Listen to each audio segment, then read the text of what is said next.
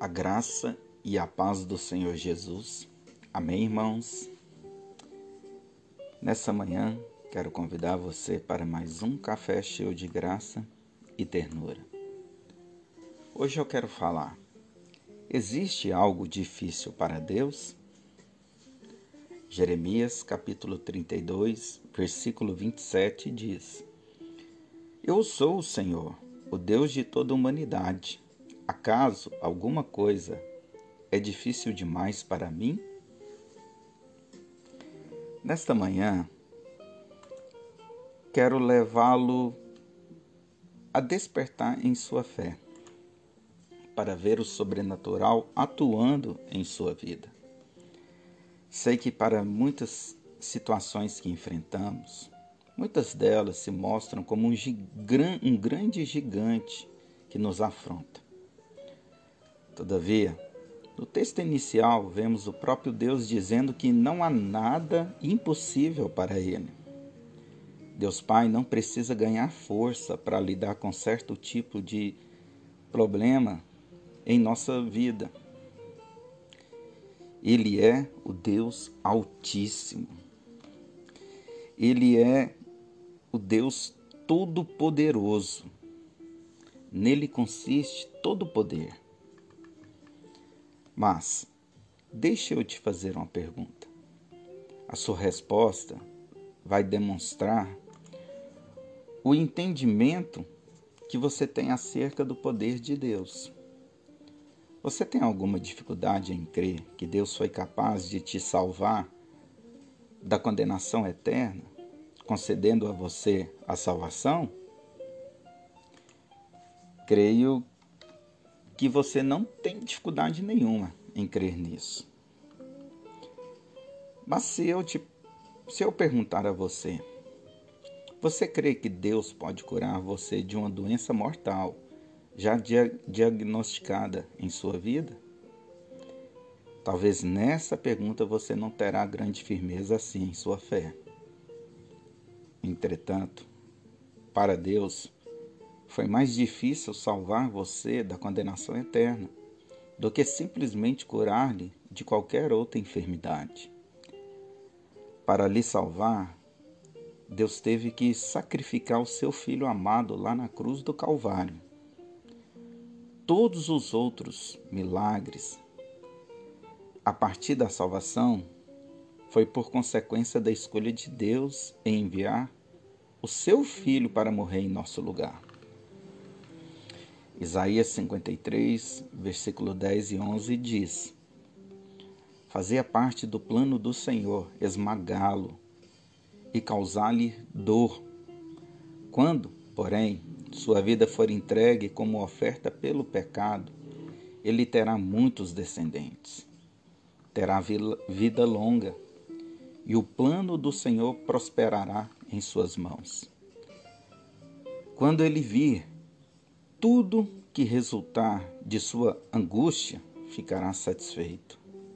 E por causa de tudo que o meu servo justo passou, ele fará que muitos sejam considerados justos, pois levará sobre si os pecados deles. No capítulo 53 de Isaías, você pode perceber o quanto quão difícil foi para Deus salvar você. Não quer, não porque ele não tinha poder e um plano perfeito, não. A escolha de Deus em sacrificar Jesus demonstra que este foi certamente o maior milagre em nossa vida. Não existe milagre maior para o homem pecador do que este. Portanto, se para o maior milagre em nossas vidas, Deus Pai já nos proveu na morte do seu filho, você pode crer no seu coração que para os menores milagres ele também proverá em sua infinita graça. Romanos 8, versículo 31 e 32 diz: que podemos dizer diante de coisas tão maravilhosas? Se Deus é por nós, quem será contra nós? Se ele não poupou nem mesmo seu próprio filho, mas o entregou por todos nós, acaso não nos dará todas as outras coisas? Trate os outros milagres para a sua vida como milagres menores.